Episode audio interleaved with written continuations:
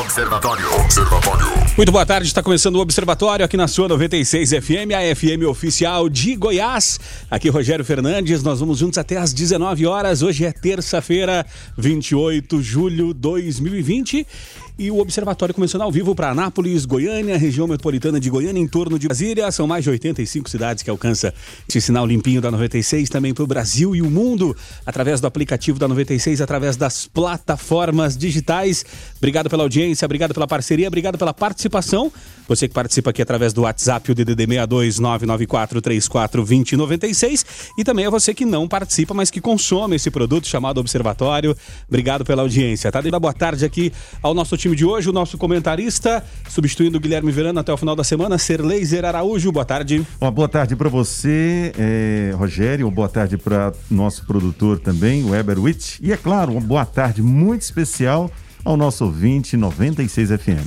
Tá certo, deixa eu dar boa tarde também ao nosso é, competente produtor, é, jornalista Weber Witt. Boa tarde, Weber. Oi, Rogério Fernandes, muito boa tarde, comentarista Ser Laser e, claro, todos os ouvintes.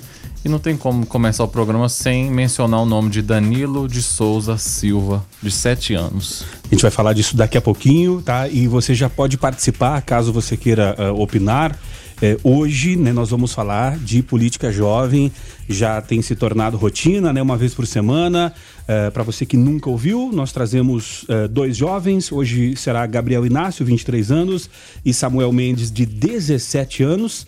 É, levantamos a bola, e, e, ambos dão a sua opinião é, de forma é, os seus posicionamentos justamente assuntos, exatamente de forma política então você pode aí mandar interagir e, e participar nos ajudando a fazer o observatório que está começando agora Você está no Observatório da 96 FM. Observatório. 5 horas e 17 minutos, esse é o Observatório e polícia diz que o corpo achado em mata é de menino que estava desaparecido e que ele morreu afogado em lama. Danilo Souza, de 7 anos, sumiu a ir para a casa da avó, em Goiânia, há uma semana.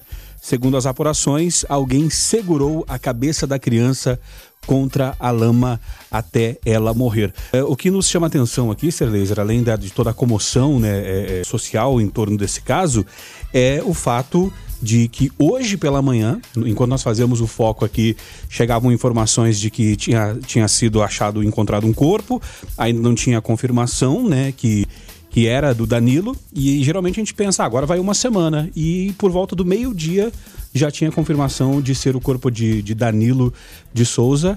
É, a polícia foi, foi muito célere nessa questão, né? Com certeza, né? Com certeza, até porque o, o prazo, se houvesse mais prazo, criaria muito mais sofrimento para essa família. Porque gera a expectativa de não ser, era o que tinha gerado a expectativa de não ser o Danilo. Mas foi utilizada aí a técnica da papiloscopia e identificou-se o corpo como sendo dessa criança de apenas 7 anos de vida.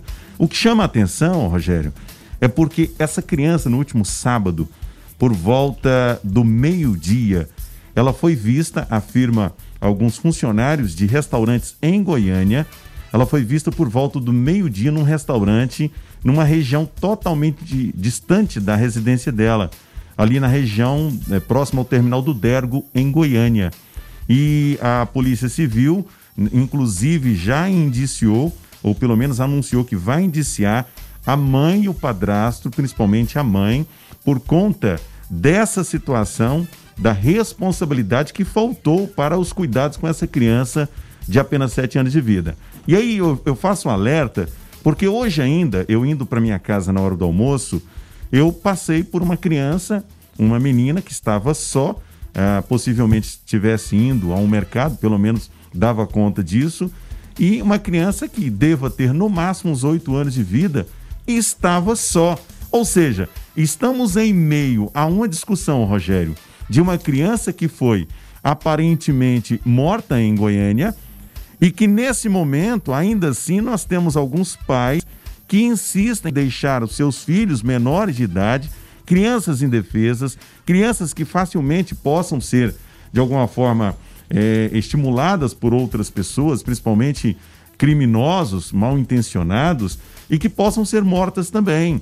Então, eu acredito que essa situação que estamos aqui lamentando de uma criança de apenas 7 anos de vida que perdeu sua vida. A polícia vai investigar, não se sabe ainda. As indicações dão conta que ela foi assassinada. Mas é, é um alerta, pelo menos deveria ser um alerta, para que as pessoas pudessem, nesse instante, cuidar de seus filhos. Mas cuidar de verdade. Afinal de contas, essa proposta de ser pai, de ser mãe, é algo muito mais além do que dar a vida. Tem que cuidar de verdade. Né? E eu fico preocupado com isso. De ver, nós somos pais, Rogério. Você é pai, eu sou também. Né? Então nós, nós temos um cuidado muito grande com os nossos filhos e nós chamamos aqui um alerta para que a população, os pais, de um modo geral, as mães, é, quem estiver na responsabilidade daquela criança ou com a responsabilidade de cuidar daquela criança, que cuide de verdade. Olha aqui a, a cena. Nós temos o sofrimento da mãe e do pai, a possibilidade de responder um processo judicial por abandono de incapaz, a possibilidade de ter uma punição além dessa, que é gra gravíssima, ou seja, a punição maior é o fato de ter perdido o filho. Sim. Agora imagine se daqui a pouco essa mãe e esse padrasto tenham aí as implicações criminais por conta dessa situação. Olha que absurdo. É, quem está chegando por aqui é Carlos Roberto de Souza para falar direto ao assunto. Direto ao assunto. A opinião de Carlos Roberto de Souza no Observatório. Boa tarde, Carlos. Boa tarde, Rogério, Sir Laser, Weber e a todos os observadores. As coisas estão aos poucos mudando no Brasil. Antes, o tema de discussão da maioria dos brasileiros era futebol. Mas agora, com o engajamento político da sociedade, um modo geral, mas em particular dos jovens, o assunto política se tornou tema de discussões não só em ambientes universitários, mas na conversa de rua da maioria dos brasileiros. E é notável como a participação da juventude cresceu na política nacional. E a presença dos jovens não se restringe a debates em espaços virtuais, não.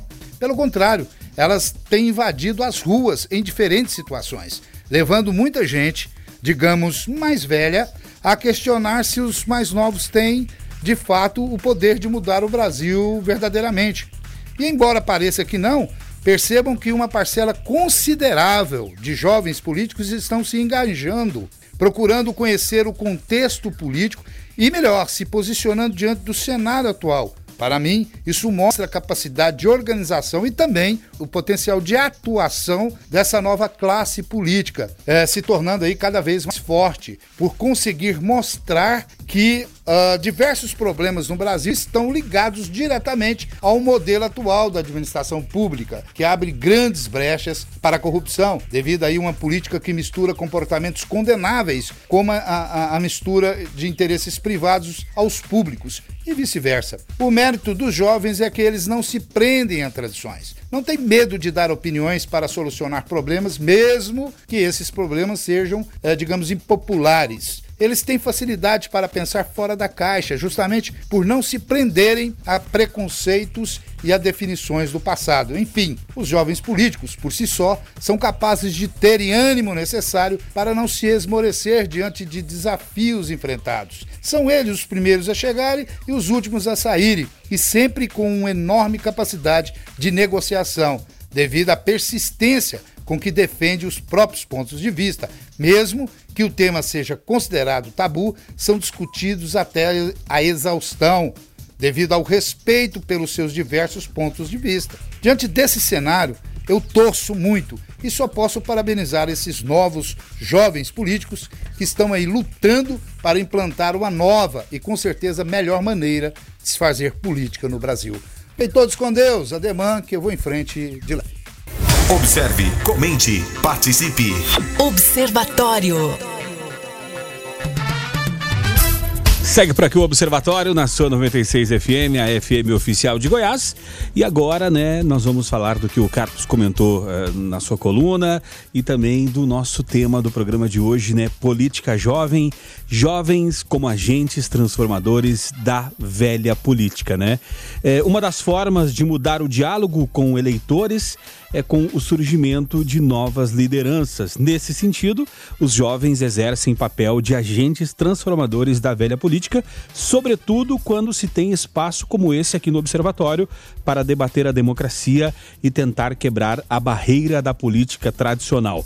Mudar é preciso, mudar é preciso, porém nenhuma transformação ocorre da noite para o dia. Ainda que lenta, a Rádio 96 FM acredita nessa transformação e olha ainda com mais atenção para o, o, o jovem politizado capaz de alterar a rotina eh, da sociedade, né? Para tratar do assunto hoje, Gabriel Inácio, 23 anos, eh, filiado ao MDB presidente municipal do MDB, é, jovem, né, empreendedor e fundador de startups de tecnologia na próxima semana lança o e-book Engajando Pessoas para Transformar Anápolis. Deixa eu dar boa tarde aqui então ao Gabriel Inácio. Boa tarde, Gabriel. Seja bem-vindo aqui ao Observatório. Boa tarde, boa tarde a todos. É um privilégio muito grande estar participando aqui com vocês aqui na Rádio 96. Boa tarde, Rogério, Sir Laser, que esse nome chique, o Weber. Fiquei muito surpreso com o convite e muito feliz de saber que a Rádio 96 é, ainda acredita na juventude, né? E somos vistos aí como uma possibilidade de transformação de mudança. Tá certo. É, e também é, para participar com a gente, Samuel Mendes, 17 anos, é, estudante é, do último ano do ensino médio, filiado ao Partido é, Republicano, né? Atuou como bombeiro mirim e jovem aprendiz, com liderança em movimentos sociais da Igreja Videira. Samuel, muito boa tarde, seja bem-vindo aqui ao Observatório. Boa tarde, pessoal. Boa tarde, Rogério. Boa tarde, Sir Laser. Boa tarde, Weber. É uma grata satisfação estar participando aqui com vocês dessa rádio, né? Eu quero dizer que estou muito feliz e eu acredito que nós temos muito a fazer ainda como juventude. Muito obrigado pela oportunidade. Tá certo. E para a gente poder começar, então, né? O Palácio do Planalto definiu como lideranças do Congresso, eh, do governo, né, no Congresso, alguns projetos eh, prioritários para serem votados nos próximos dias, né? Um deles é um projeto de lei criado por Abraão Entraub e Damares Alves em 2019, que cria regras para o ensino domiciliar a educação domiciliar ou homeschooling, né? Como é, nós adoramos, né? Aqui as pronúncias em inglês. É, será que elas funcionariam bem aqui no Brasil? Esse é o primeiro questionamento ao Gabriel Inácio e também ao Samuel Mendes. É, podem ficar à vontade. Vamos começar pelo Gabriel. Olha, na verdade, não há regulamento que autorize ou impeça a educação domiciliar. Porém, eu acredito que a gente deve ver isso com bastante cautela, porque existe famílias que às vezes a mãe ou o pai precisa trabalhar e não consegue ter esse tempo disponível para estar tá aplicando essa educação domiciliar. É algo, é uma modalidade interessante, porém deve ser estudada em todas as classes, mas não é descartável. Samuel. Então, eu acredito, eu estava discutindo mais cedo com alguns pessoal, e eu acredito que assim, o nível de analfabetização aqui no Brasil é muito grande.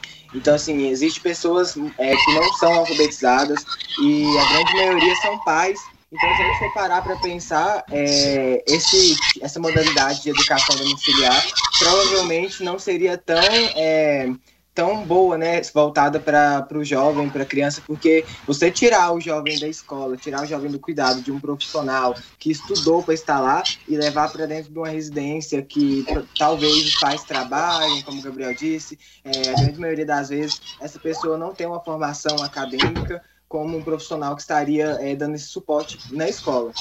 Então, acredito que não é propício e isso iria afetar muito o índice de desenvolvimento aqui no Brasil da educação. Então, para mim, eu acredito que realmente é, essa modalidade não, não seria adequada hoje para o nosso, nosso nível de educação aqui no nosso país. Porém, eu também vejo como uma oportunidade para aqueles, né, que dese é, que têm uma condição financeira mais, mais estável, que deseje estar é, tá ajudando o pai, tá ajudando os pais que têm uma condição financeira mais estável para estar tá, é, dando uma educação melhor, pagando profissional para a criança ou para o jovem. Mas para a grande maioria dos brasileiros hoje, eu acredito que não cairia tão bem esse tipo de modalidade.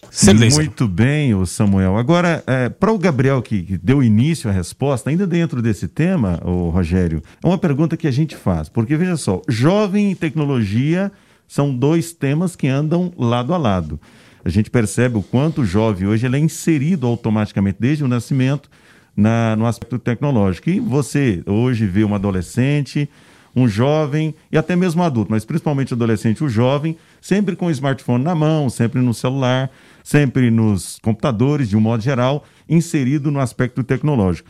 Agora, mesmo em meio a essa consideração, Gabriel, você acredita que o ensino à distância ele ainda traria, uma vez autorizado de uma forma mais ampliada no Brasil, ele traria um prejuízo ao cenário educacional do jovem, já que o jovem, como eu disse, ele gosta muito da tecnologia, ele está inserido dentro desse contexto? Olha, como você mesmo disse, é, a, a, a comunicação e a tecnologia andam junto, porém eu acredito que ainda não é 100% eficaz é, esse tipo de educação. A gente está é, é, vendo isso na prática hoje, durante toda essa pandemia, a tecnologia, a, maior, a, das, a maioria das instituições, elas têm é, passado por uma educação à distância, a gente tem visto que não é, é o, o, que, que mais tem dado certo, e a gente consegue perceber também que os prefeitos querem voltar à educação, os jovens não querem, então fica essa disputa.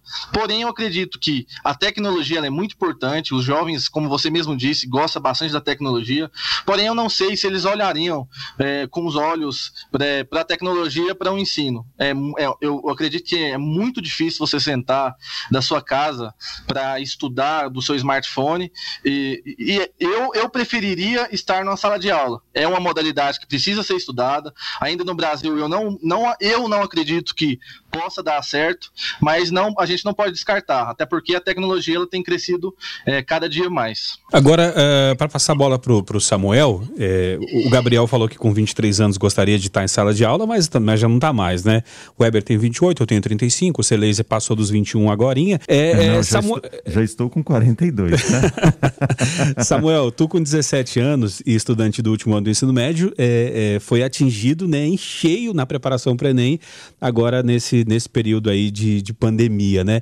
Eu te pergunto, é, Samuel, será que o, a, aquele estudante que mora no Jundiaí, que tem uma internet fibra, é, da velocidade da luz, ele vai ter as mesmas condições de, de, de, um, de, um, né, de um ensino domiciliar do que aquele aluno que mora lá no, no industrial, quase em Silvânia, aonde mal pega a internet e aonde é, o, o, tem que ficar escolhendo a operadora de celular para para poder funcionar? Com certeza não, isso é bem nítido, né? Até porque é, hoje em dia o Brasil tem uma desigualdade social muito grande, é algo que realmente chega a entristecer. É, e assim, desde pequeno eu sempre fui criado numa família com, é, é, com a condição financeira um pouco mais inferior, mas não tão inferior, uma classe média. E assim, eu, eu, eu tenho o costume de acompanhar meus amigos é, dentro de sala de aula. A grande maioria está com dificuldade é, em ter acesso à internet, a grande maioria tem uma dificuldade muito grande é, em ter acesso a esse tipo de tecnologia, computador, é, alguns estão com o celular estragado, porque se você for comparar é, um, um nível de ensino que eu, como estudante do ensino médio, em escola pública, estou tendo é, a nível de um estudante de colégio privado, como do, é, vamos dizer aqui, o SESC, é, colégio militar, provavelmente, se colocar nós dois numa, numa mesa para fazer uma prova, é o nível de acerto dele vai ser bem maior que o meu. Não que a escola pública seja um pouco, a educação seja inferior, mas assim, a nível de, de IAD, é bem nítido que a desigualdade ainda reside muito aqui é, no nosso país, então isso acaba influenciando contrário para a gente que está é, lutando para finalizar os estudos. Então, assim, eu realmente vejo isso como um retrocesso. Você está no Observatório da 96 FM. Observatório. 5 horas e 46 minutos, esse é o Observatório aqui na 96. Hoje, né, falando de política jovem, jovens como agentes transformadores da velha política. Estamos recebendo Gabriel Inácio, 23 anos, filiado ao MDB, e também Samuel Mendes, 17 anos, é, filiado ao Partido Republicano republicano. Serleiser Araújo, por gentileza, uh, levante é. o próximo tema. Um interessantíssimo esse tema e, é claro, a gente conta com a participação não apenas dos nossos entrevistados, mas também do ouvinte para participar aqui conosco. Veja só, Gabriel e Samuel, um projeto que também é prioritário para o governo É o projeto de lei número 6.438-2019. Falando só do número, você talvez não entenda, mas eu vou explicar para você que projeto que é esse. É um projeto que trata sobre posse e porte de arma de fogo. O texto foi elaborado pelo ex-ministro da Justiça Sérgio Moro e pelo ministro-chefe da Secretaria-Geral da Presidência, Jorge Oliveira, no ano passado, e amplia para outras categorias a possibilidade de uso de armas. Quando comparado o primeiro semestre de 2020 com o mesmo período do ano passado, 2019, houve um aumento de 205%, é isso mesmo, 205% no total de novos registros de armas de fogo emitido pela Polícia Federal. Foram 24.236 registros em 2019, ante a 73.996 registros agora até o presente momento nesse ano de 2020. Quanto mais armado o cidadão estiver, mais há sensação de segurança, quais as consequências positivas e negativas essa liberalidade traz. Eu quero começar a opinião aí do Samuel Mendes. Na sua opinião, Samuel, quanto mais armado o cidadão estiver, mais haverá sensação de segurança e também quais seriam, na, na sua visão, as consequências positivas e negativas para essa liberalidade? Então, é, é bem óbvio, né, que nós precisamos destacar que quando uma lei restringe o uso de armas, ela é uma lei como outra qualquer. E ela é, pode ser respeitada por quem cumpre a lei ou desrespeitada pelos criminosos que descumprem a lei. Portanto, é uma proibição do porte de arma é, é nitidamente só vai atingir aquelas pessoas que cumprem a lei, se você parar para pensar. São as pessoas que, é, que, são justa, que, que são justamente afetadas. Pois é, mas é, é só, só com, o, o Samuel. De acordo com o IBGE, né, é, o Brasil é o décimo país no ranking de países que mais mataram, é, de acordo com é, por armas de fogo, é, de acordo com a OMS, a Organização Mundial de Saúde. Então, assim, se no nosso país é, tem uma lei que proíbe é, o posse de arma, é, que restringe, assim, causando essa dificuldade para o cidadão de bem, e é um dos países que ocupa a décima posição, é, no ranking, então da onde que tá saindo essas mortes? Então, pois é, o Samuel, mas a pergunta que, que a gente quer saber, por demais a sua opinião, principalmente você que é um jovem, tem apenas 17 anos de vida, é, na sua opinião, é, pode ser uma opinião particular, fique à vontade, tá? Na sua opinião, quanto mais armado o cidadão, mais ele terá a sensação de segurança?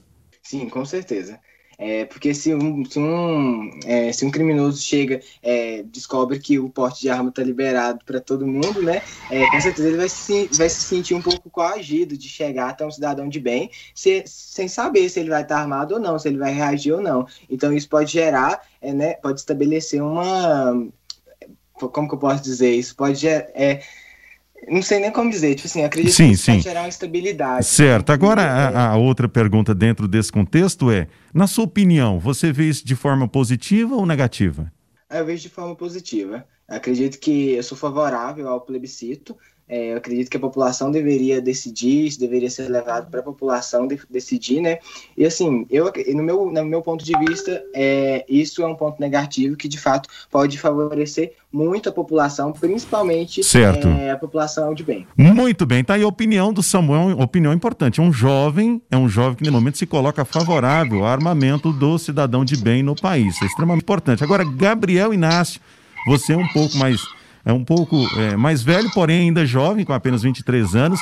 Na sua opinião, essa questão da liberalidade, do porte de arma e da posse também, quanto mais armado o cidadão estiver, mais sensação de segurança ele terá? E também quais seriam as consequências positivas e negativas, na sua visão, para essa liberalidade? Olha, eu acredito que a sensação de segurança ela existe sim. O que a gente não pode é criar algumas opiniões que são extremistas, sabe? A gente deve conseguir considerar é, que existe prós e contras é, nesse liberamento de arma de fogo. Muito bem. É interessante, eu estava acompanhando, Rogério, uma manifestação que aconteceu nesse final de semana nos Estados Unidos e um grupo, é, todos armados nesse grupo que estavam manifestando e, por incrível que pareça, nós tivemos, é claro, num todo, um resultado positivo da manifestação e nós tivemos um percentual ali de, de, de prejuízo, que foi um fuzil que acabou disparando naquele momento de forma acidental e acabou ferindo duas pessoas que participavam da manifestação. Você consegue, Rogério, enxergar o Brasil num futuro, numa situação como essa, ou seja, manifestação com pessoas armadas e o resultado sair num todo positivo? Agora, é, assim, eu, eu acho que nós somos ainda muito, muito imaturos enquanto sociedade, né? E foi interessante ver o Samuel, com 17 anos de idade, é, falando que é a favor de um plebiscito. Nós tivemos um plebiscito, um Isso. referendo, em 2005, né? E, e para quem não lembra, de um lado eram atores da Globo, o pessoal de verde e amarelo. Na época, o pessoal mais, é, que é considerado mais à esquerda, usava verde e amarelo, né? Hoje mudou de lado. É, o pessoal é, da, da, né, a favor de Bolsonaro se apropriar apropriaram da, da bandeira, né, do verde e amarelo, e, e, que é o que é legítimo também, né? E aí o que, que aconteceu? De um lado todo mundo votando pelo, pelo sim, né, a, a, que, que queriam o desarmamento, e do outro lado somente um deputado levantando a bandeira do não, que, que não era a favor do desarmamento, e acabou que é, não foi, é, é, é foi, mas não foi, né? Porque o pessoal entregou de forma voluntária, só que é, a partir daquele momento passou-se a, a, a, ficar mais burocrático essa questão. Será que, que aquilo ali, é, é, naquele momento, fez tanta diferença assim? Será que se acontecer de novo um plebiscito, é, nós não temos a chance até de, de piorar com essa questão? Pois é, a, a, é interessante você colocar muito bem isso. Como é que a sociedade brasileira hoje ela reagiria diante de um plebiscito para discutir o mesmo tema que em 2005 foi discutido? Será que nós teríamos a grande parte dessa sociedade é, apoiando o desarmamento dos cidadãos de bem ou não? Né? Eu, particularmente, eu estou com o meu voto, a minha defesa, junto com o Gabriel e também o Samuel. Eu sou a favor do porte de arma. Agora, é um porte que deve ser acompanhado de perto e, acima de tudo, que os exames para qualificar o cidadão com a condição de portar essa arma, que sejam exames extremamente, é, extremamente é, técnicos e que possam dar a arma tão somente àquele que tem a capacidade técnica, capacidade emocional, né, tenha o preparo psicológico para lidar com a condição de ter uma arma. Que ele tenha a consciência de que essa arma servirá para eventual e extrema necessidade de ele defender a sua vida ou vida de outras pessoas, se assim necessitar. Mas é um tema extremamente importante e o ouvinte, é claro, está aí acompanhando a gente. Tenho certeza que o ouvinte já está participando conosco, dando a sua opinião também. Concorda com o Gabriel, com, Sam, com Samuel, concorda com o Serleiser, concorda com o Rogério ou você discorda? É importante você participar aqui conosco, Rogério. O Tiago Coelho por aqui falando a respeito justamente desse assunto. Fala aí, Tiago. Boa tarde, observadores. Tiago Coelho aqui. Parabéns ao povo brasileiro aí, em que entendeu que as armas salvam as vidas, né? E que um povo armado jamais será escravizado. Quando a gente tiver aí cadastrando um milhão de armas por ano, vai ser um número que eu vou considerar bom. Mas por enquanto estamos indo no caminho certo. E parabéns ao jovem aí, ó, que já entendeu que bandido bom é bandido morto. Tá certo, Thiago. Obrigado pela tua participação aqui através do 994-34-2096. É, e falando agora é, de, de, de uma questão né, que também é muito importante, vamos falar de. Educação.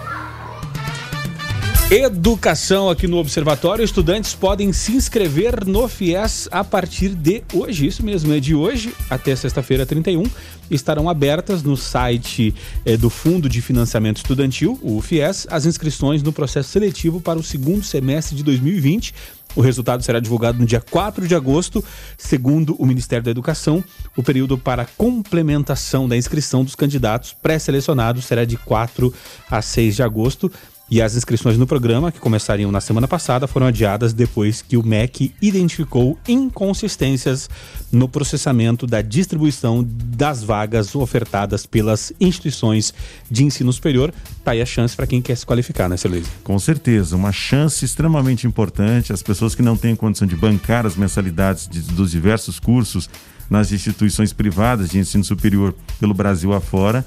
Tá aí o momento de você conquistar a condição através desse financiamento público da sua faculdade, do seu curso, da sua graduação. E é de extrema importância, eu, eu gosto sempre de insistir nesse tema, porque muitas pessoas, ainda jovens, estão abandonando as escolas depois que terminam o ensino médio.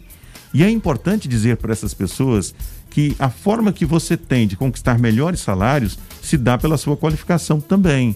Não adianta você ficar no seu emprego reclamando que está ruim, reclamando do seu patrão, do seu salário. E, se o, eh, e quando muitas vezes o seu patrão pergunta a você mesmo, tá, o que, que você está fazendo para mudar isso? Para você ter o mérito de ter um salário maior, de ter um salário melhor, de ter uma atividade profissional melhor, de ter mais conforto, inclusive, no seu trabalho. Isso se dá através do estudo, se dá através da sua qualificação. Então eu defendo a ideia de que você tenha a vontade de mudar esse, essa realidade que muitas vezes você está inserido nela. E você vai conseguir mudar aquilo que está acontecendo na sua vida fazendo algo diferente daquilo que você faz. Ninguém obtém resultados diferentes fazendo a mesma coisa todos os dias. Então estude. Aproveite aí quem tem a oportunidade de fazer a sua inscrição no FIES. Se você não teve a oportunidade nessa ocasião, não perca a próxima, mas o conselho que eu te dou é estude. Eu tenho um pensamento comigo que diz que a única forma dos não abastados economicamente assentar-se ao lado daqueles que têm muito, muitos recursos financeiros é através da educação. É o meio mais democrático de se conquistar a condição de sentar-se do lado dos poderosos nesse país. Então não perca tempo aí, porque o prazo vai até o dia 31. Eh, aqui em Anápolis é feriado, mas é só em Anápolis, tá? Então eh, não perca aí a oportunidade e não deixa para a última hora também, porque provavelmente no, no, na última hora o sistema pode estar lento e carregado. As principais notícias do Brasil e do mundo. Observatório. Observatório. Abrindo agora a segunda hora do Observatório, agora são 6 horas e 9 minutos. Hoje é terça-feira, 28 de julho de 2020. Se você chegou agora por aqui, seja muito bem-vindo, tá? Esse é o Observatório. Nós vamos juntos até às 19 horas. Hoje trazendo, né, é, política jovem como tema do programa, jovens como agentes transformadores da velha política. É, aqui eu, Rogério Fernandes, também o nosso produtor, jornalista Weber Witt, nosso comentarista Serleiser Araújo e hoje os convidados Gabriel Inácio e Samuel Mendes, né? O ouvinte está participando através do 994 34 2096. O Hamilton Gomes de Melo, lá do bairro Santo Dumont, por aqui participando. Fala aí, Hamilton. Olá, boa tarde. É, meu nome é Hamilton, eu tenho 33 anos, sou pai de dois filhos, tenho minha família e então eu sou extremamente a favor do porte, né, da, da legítima defesa.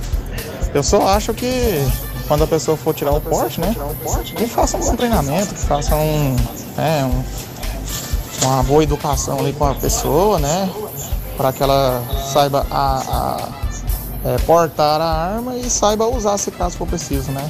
Então, assim, mas eu acho que o direito à legítima defesa, eu estava escutando aí, a, acompanhando aí as notícias aí no rádio, né, na, na, no observatório, então, assim, eu queria deixar minha opinião. É, acho que a, a, o direito à legítima defesa não deveria nem ser discutido, né? Porque as pessoas já votou em 2005, as, o brasileiro é 100% a favor. Então vamos vamos respeitar o direito das pessoas, né? Eu sou, eu mesmo sou 100% a favor. Acho que todo mundo tem que ter o direito à legítima defesa, né? Já que é, é muito complicado em qualquer país ter é, é, uma boa e efetiva ação pública, né? Nessa nessa área, isso da segurança. Eu acho que o cidadão de bem tem sim que ter o direito a defender ele e a sua família. Fica aí a minha opinião. Obrigado a todos. Boa tarde. Tá certo, obrigado, Hamilton, pela tua participação. Também por aqui o Arthur, trazendo a sua opinião. Fala aí, Arthur. Boa tarde, Laser. Boa, boa tarde, ouvinte. Meu nome é Arthur, eu falo aqui de Jardim Europa e, é um, minha opinião, que eu sou, eu sou totalmente contrário ao porte e à posse de arma. Para mim, quem tem que andar armado é tão somente a polícia, as forças de segurança e o Estado, na sua incompetência em desarmar os bandidos, né, os criminosos, ele passa esse dever de segurança ao cidadão ao liberar a arma. E a gente sabe que num confronto entre bandido e um cidadão de bem, o bandido vai levar vantagem, principalmente pelo fato dele estar acostumado a lidar com aquela situação, né? Aquilo ali é, é praticamente uma profissão dele. Né? Então eu vejo uma péssima atitude dos nossos governantes querer transferir a responsabilidade da segurança pública e da segurança dos cidadãos para os próprios cidadãos. Né? Tem que desarmar bandido e não armar cidadão de bem para que esse cidadão de bem é, venha confrontar com bandido. Obrigado. Tá certo, então, obrigado a participação aqui do Hamilton Gomes e também do Arthur. O observatório é isso, né, Ser Laser, Weber e ouvintes. É, é, tem espaço para opiniões divergentes e diferentes. E isso que transforma a nossa democracia num estado belo. É, quando eu falo belo, justamente da beleza mesmo. É nada, ato... com, nada a ver com cantor de pagode. Não, né? não, muito pelo contrário, né?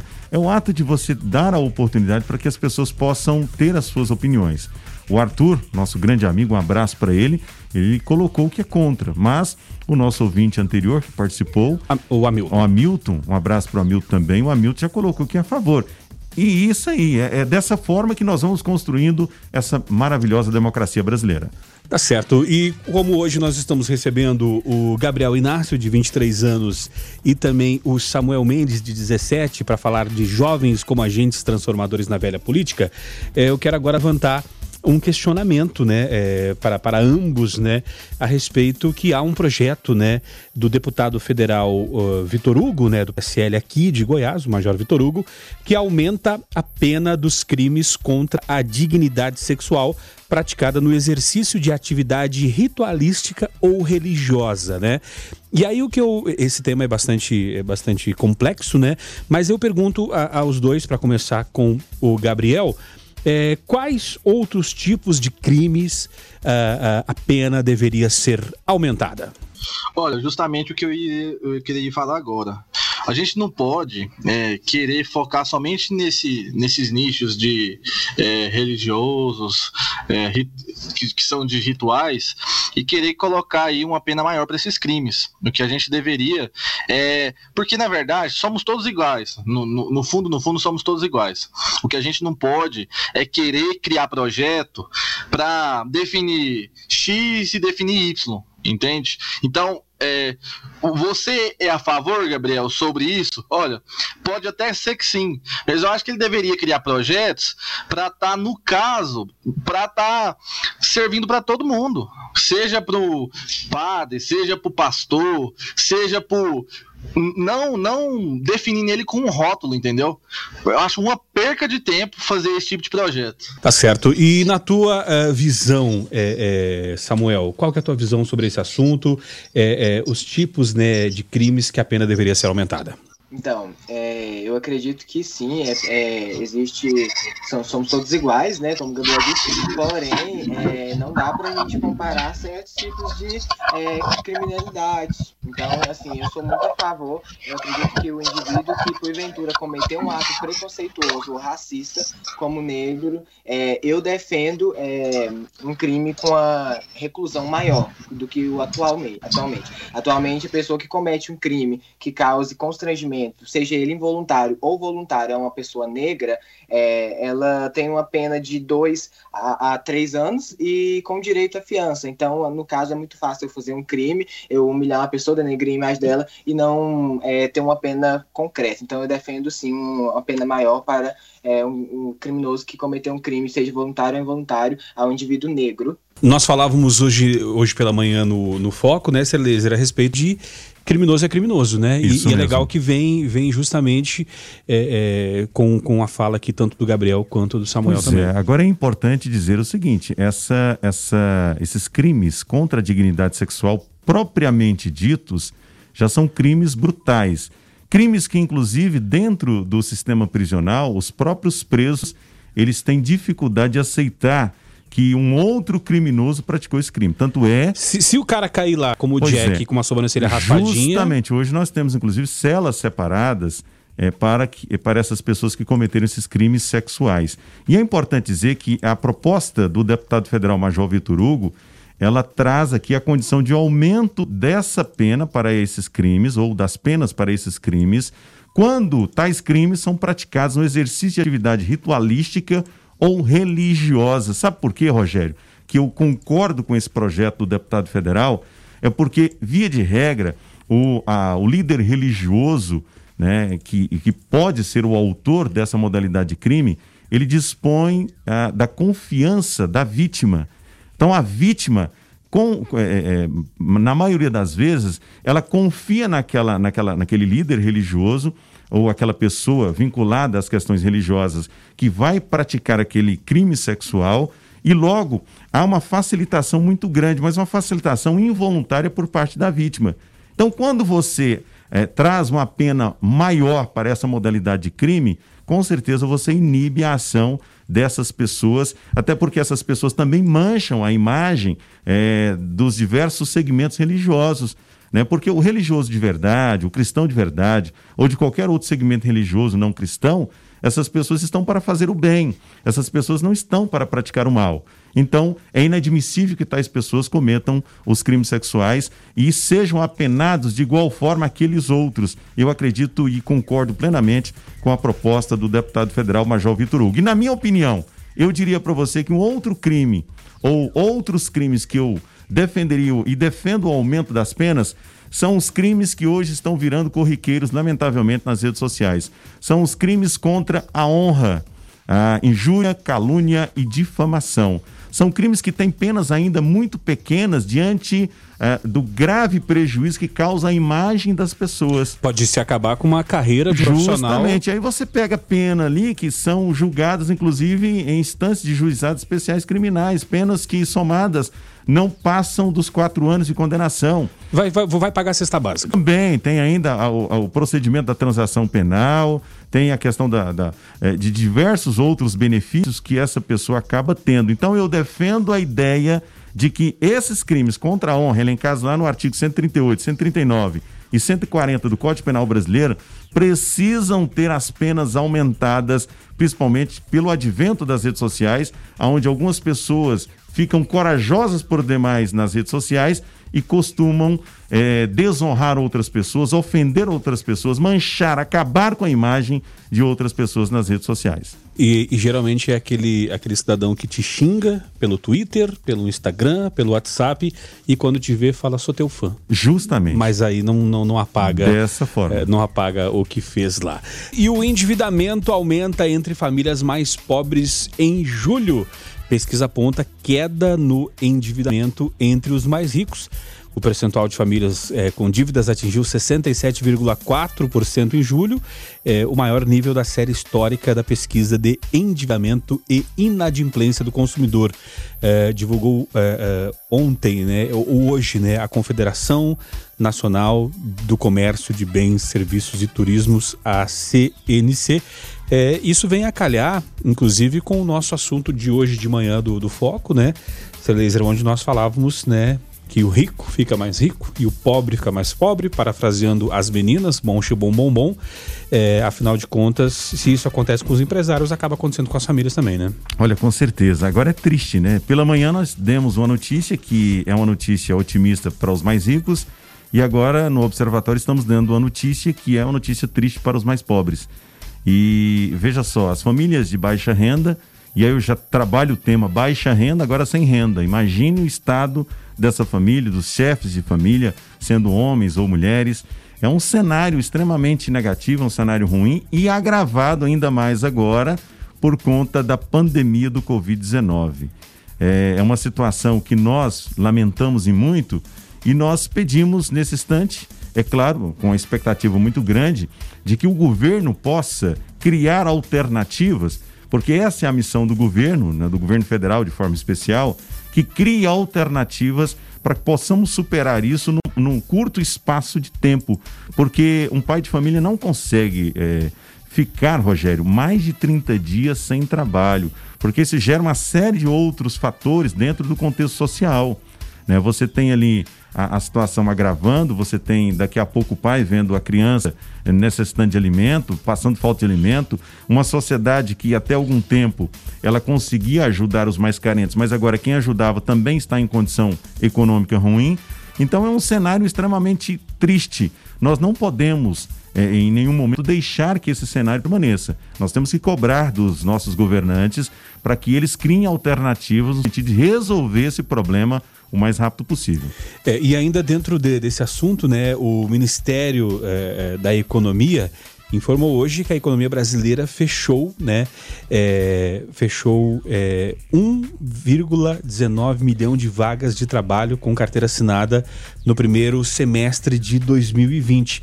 De acordo com o secretário de Trabalho né, da pasta, Bruno Dalcomo, esse é o pior resultado para o primeiro semestre desde 1992, no início da série histórica do CAGED o cadastro geral de empregados e desempregados, né? Somente no mês de julho foram fechadas 10,9 mil eh, vagas de emprego formal. E aí, até para poder levantar a bola aqui para os nossos convidados de hoje, né? O Daniel, o Daniel não, o Gabriel Inácio, 23 anos, e o Samuel Mendes, de 17 eu queria é, a visão de vocês, né? É, considerando a, a, essa des desaceleração do desemprego registrada no mês passado, é, é, quais seriam as perspectivas para os próximos meses, se elas são positivas, e é legal ver a visão né, de, de um jovem de 23 anos e um de 17 que estão aí começando né, a, a sua, a sua vida eh, laborativa, afinal de contas, eh, são, são visões diferentes e se tem uma dificuldade de quem já está inserido no mercado, imagina para quem já está começando, né? E aí fiquem à vontade para a gente eh, começar. Vamos começar com o Samuel. Então, é, eu acredito que ainda é muito cedo, né, muito precoce para a gente afirmar alguma coisa, é, principalmente baseado nos fatos que nós temos hoje. É, eu acredito que o que precisaria ser feito é o governo, é o governo federal investir em uma emenda da Constituição para que mudasse algumas normas da CLT para estar tá, é, beneficiando o empregado e o, empregado, o empregador, pelo menos durante esse período de pandemia, até estabilizar é, o país se estabilizar financeiramente. Então, no meu ponto de vista, ainda é muito cedo, é muito precoce para a gente é, decidir alguma coisa. Mas fica aí uma dica. Obrigado, Samuel, pelo, pelo teu posicionamento. E, Gabriel, como que tu, tu vê esta questão? Então, isso já era de se esperar, até porque o reflexo da pandemia é mundial e de, dependemos de outros países também para girar nossa economia, gerar empregos. E a gente já vinha, já estava vindo aí de um colapso aí, de um desemprego gigantesco, é, de 13 milhões de desempregados. Já com essa pandemia a gente consegue perceber que não tem previsão para melhora, é preocupante e o que mais me deixa indignado que o, o, quanto mais gera desemprego, mais os políticos eles sobem os salários deles, eles sobem as mordomias, eles sobem várias coisas. Então, já era de se esperar. A pandemia, infelizmente, já deu um, um, próximo impacto. Não tem como prever quais serão os próximos passos, mas o que a gente tem que ter em mente é que precisamos cobrar o que, os que dizem nos representar, porque a gente vê eles falar de tudo, de corte, corte de, da educação, criar um novo enfim, eles querem criar algo, mas não querem abrir mão. E isso é preocupante. Eu acredito que nós, como jovens, devemos nos posicionarmos, cobrar como cidadão e perceber que a economia está de mal a pior, não só pelo mundo, mas também no Brasil. É, é interessante é, é, ver a, a, colocação do, tanto do Gabriel quanto do Samuel, e o Samuel falou é, é, do governo fazer a sua parte né, e fazer é, leis que possam beneficiar empregado e empregador. quando a gente pensa nessa questão de trabalho, geralmente pensamos no governo federal, Celeser. Porém, esse ano é ano de eleição municipal. O, o que que o eleitor, na hora lá de, de, escolher os cinco dígitos do número do seu vereador e os dois dígitos do número do seu prefeito e vice-prefeito, o que, que ele pode antes fazer pensando. É, é, é, o que, que aliás, o que está na, na, na, na alçada né, do vereador e do prefeito que ele pode fazer para ajudar a, a, melhorar esses índices aqui? Se tem alguma coisa para fazer ou não tem, ou, e se tem para fazer, o que, que ele pode pesquisar da vida pregressa desse candidato para poder cobrar ali na frente? Olha, é interessante sua pergunta e muito importante para o momento que estamos vivendo, momento pré-eleição municipal aqui na cidade de Anápolis, assim como todos os municípios brasileiros. É importante dizer que os municípios brasileiros, eles são os que mais sofrem. Afinal de contas, nós moramos nos municípios e o município ou os municípios são os que têm, de acordo com aquilo que nós já falávamos ontem, a menor fatia desse bolo de arrecadação. Nós vivemos nas cidades. Nós vivemos nas cidades. Agora é importante você avaliar ou pré-candidato nesse instante, daqui a pouco o candidato ao executivo municipal, aquele candidato que neste ano estará trabalhando metas propostas voltadas ao desenvolvimento econômico. É fundamental que nós tenhamos, Rogério, uma cidade preparada para eventuais crises. Essa crise da pandemia do Covid-19, ela mostrou que ah, vários ou quase todos os municípios brasileiros não estavam preparados financeiramente para lidar com uma crise dessa que, consequentemente, afetou a economia nacional e logo a economia dos municípios também. Agora, o próximo que prefeito de Anápolis, e eu defendo essa proposta, é um prefeito que deverá olhar para o cenário econômico, ele deverá olhar números ele precisará olhar números. Anápolis, por exemplo, tem uma característica muito interessante.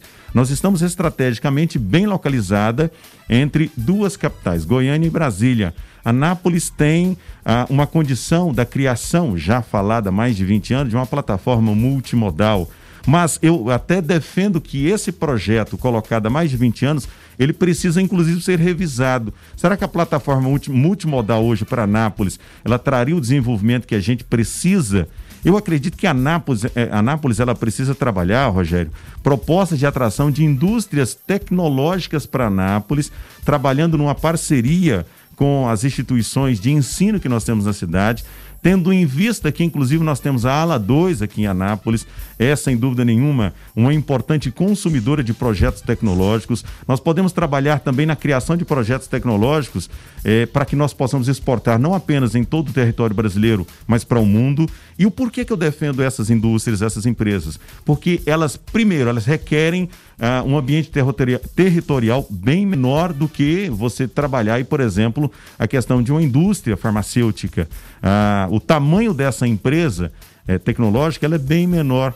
E ela comporta, inclusive, uma quantidade grande de pessoas que deverão ter qualificações. Então você aumenta o nível de qualificação da pessoa, logo entra nesse instante o que eu falei da parceria com a instituição de, de a instituição de, de, de, educação aqui na cidade de Anápolis e também, consequentemente, se a pessoa estar melhor qualificada ou mais preparada, é aquilo que eu falei agora há pouco, ela vai ganhar mais. Então você aumenta também a geração de emprego com maiores salários na cidade de Anápolis. O detalhe, esse valor investido nesse trabalhador, ele vai ficar na cidade, ele não vai sair da cidade. Então, com isso, você consegue produzir uma geração de emprego emprego com mão de obra qualificada, você consegue aumentar a renda do município de Anápolis, tá? E essa renda que fica aqui sendo investida aqui na cidade. Você transforma os números da cidade de Anápolis. E eu trago aqui com muita preocupação, porque é, Anápolis viveu um auge da economia nacional, mas não conseguiu é, ter essa, esse auge também nos anos de 2010 a 2014, segundo dados do IBGE. Dados do IBGE mostram que de 2010 a 2014 Anápolis cresceu menos do que Águas Lindas e Lusiânia. Você vê um crescimento de, de Rio Verde em 64%, você vê Aparecida de Goiânia crescendo 43% e você vê Anápolis crescendo 22%. São números extremamente pobres para o momento que Anápolis vivia naquele cenário econômico de 2010 a 2014. O ouvinte participa aqui através do 994-34-2096. O Matheus Gomes por aqui trazendo a sua participação. Fala aí, Matheus. É, boa noite, meu nome é Matheus. Eu quero expor minha opinião sobre o, é, o projeto né, do deputado federal Vitor Hugo do PSL né, sobre a questão da, de aumento da pena contra a dignidade sexual né, praticada nessas atividades ritualísticas ou religiosas. Eu acredito que hoje no Brasil a gente não tem uma lei que ela é eficaz. Né? A nossa lei ela é muito, é muito, é, tem uma ruptura muito grande, inclusive no nosso legislativo, né? Então a gente deve pensar o quê? É, quando que vai ser levado a sério, né, a nossa lei? Quando que vai ser levado realmente a sério a essa penalização do, de quem cometeu algum crime, né? Porque na verdade a gente não tem. Se a gente for olhar e, e até aplicar na, na, na, outra pergunta anterior que fala sobre o posse de, posse de arma, a gente hoje, se um cidadão de bem ele for se defender, né, contra alguém que for cometer algum tipo de crime contra ele, ele pode ser penalizado contra isso. Então não tem uma lei que é necessariamente eficaz. Então para mim a pergunta, ela não é sobre quais tipos de crime a pena deve ser aumentada. Eu acho que é quando que os crimes realmente vão ser penalizados de forma justa no Brasil. 6 horas e 54 minutos, partindo para o finalzinho do observatório, deixa eu agradecer demais aqui a participação do Gabriel Inácio, 23 anos, filiado ao MDB, presidente municipal do MDB Jovem, empreendedor e fundador de startups de tecnologia. Na próxima semana lança o e-book Engajando Pessoas para Transformar Anápolis. Gabriel Inácio, obrigado aqui, muito obrigado pela tua participação e até uma próxima. Olha, eu que agradeço, é uma, é uma oportunidade muito boa para a gente é, mostrar que a, a, juventude tem voz sim e que os mesmos que falam da juventude, que nós não somos capazes, é, que dizem ser preparados, são os mesmos que estão lá e não estão fazendo nada. Então fico feliz da juventude ter a oportunidade, fico feliz de ver pessoas como Samuel, apenas 17 anos aí, se colocando à disposição para envolver em projetos para a melhoria da nossa cidade. E como você disse, na próxima semana eu lanço o e-book Engajando Pessoas para Transformar Anápolis. É um e-book para mostrar uma realidade que a juventude tem voz sim. Nós não somos somente o futuro, mas sim o presente. Agradeço aí a participação. É um espaço muito valioso, uma rádio renomada na nossa cidade. Quero honrar aí vocês e agradecer pela oportunidade. Continue assim, continue dando espaço para a juventude e é isso, nós somos o futuro e agradeço a todos, agradeço a minha família que está ouvindo, agradeço a todos que estão ouvindo de fora e que Deus abençoe a todos vocês, você que está na sua casa, você que está no carro e é isso. Tá certo, obrigado então, Gabriel Inácio. E deixa eu agradecer também o Samuel Mendes, né? 17 anos, estudante do último ano do ensino médio, filiado ao Partido Republicano, atuou como bombeiro mirim e jovem aprendiz, é, com liderança em movimentos sociais da Igreja Videira. Samuel, muito obrigado pela tua participação aqui e até uma próxima. Obrigado, Rogério. Obrigado, ouvinte da rádio. É, eu quero dizer que para mim, mim é uma grata satisfação realmente estar participando desse programa, estar representando a nossa juventude anapolina. Como você disse, eu tenho apenas 17 anos e eu creio muito que nós como jovens, não somos só o futuro, mas como nós somos o presente. Então, assim, eu quero convidar a todos a estarem é, vindo, encarando de fato esse, esse nosso desafio. Muito obrigado pela oportunidade, que de fato nós possamos ter outras oportunidades. Quero agradecer a todos os meus familiares, meus amigos e dizer que nós estamos prontos para encarar os desafios que vier. Tá certo, obrigado então, Samuel. E como é legal né, ser laser a gente ver é, dois jovens é, se colocando à disposição para falar de política, para colocar a sua opinião e, e, acho que o caminho é por aí, né? É discutir o assunto, porque quanto mais luz a gente joga em cima do assunto, é, melhor é, a gente vai ficando e daqui a pouco a gente pode mudar a próxima geração, né? Com certeza, com certeza. A participação dos jovens ela é fundamental para a mudança que nós queremos. É a juventude que tem a coragem que nós, depois de uma certa idade, deixamos de ter. É a juventude que tem a vontade de mudar aquilo que está errado nesse país. Então a gente torce para que mais jovens possam ser inseridos dentro dos debates de todo o contexto da nossa sociedade brasileira. Parabéns a esses dois, ao Gabriel e ao Samuel e a gente torce para que mais jovens possam fazer parte das mudanças que o Brasil tanto precisa. Tá certo, deixa eu agradecer aqui o pessoal que mandou mensagem, mas não deu tempo de, de rodar, o Juan, o Ricardo dos Santos, o Josiel, o Everton, o Rogério Canela, a Poliana, o Francisco, o Ricardo Belchior, o Kleber e o Arthur. Obrigado a todo esse pessoal aí que esteve conosco né, durante esse programa e você também que não participou, mas que consumiu e, e, e discutiu aí e concordou ou discordou. Obrigado. É, Weberwitch, então Dito isso, nós temos para mais nada, né? Até amanhã. É, não há. Muito obrigado a todos pela participação. E esse projeto é muito massa, né, Roger? Assim, os jovens envolvidos, dispostos a discutir. E a gente agradece a audiência de todos. Tá certo. Ser Laser, então, até amanhã, seis da manhã, no Foco 96. Satisfação mais uma vez participar aqui da Rádio 96 FM, desse programa Observatório. Muito obrigado. Mandando um abraço para o Flávio Freitas ele que é secretário de Segurança do município de Nerópolis, está acompanhando a nossa programação e parabenizando a todos. A todos vocês, um abraço, fiquem com Deus e até amanhã, a partir das 6 da manhã, no Foco 96. Tá certo, a gente vai ficando por aqui então. Na sequência, você fica com a Gabi Moraes no Conectado. Nós voltamos amanhã no Foco às 6 da manhã. Fiquem todos com Deus, paz e bem.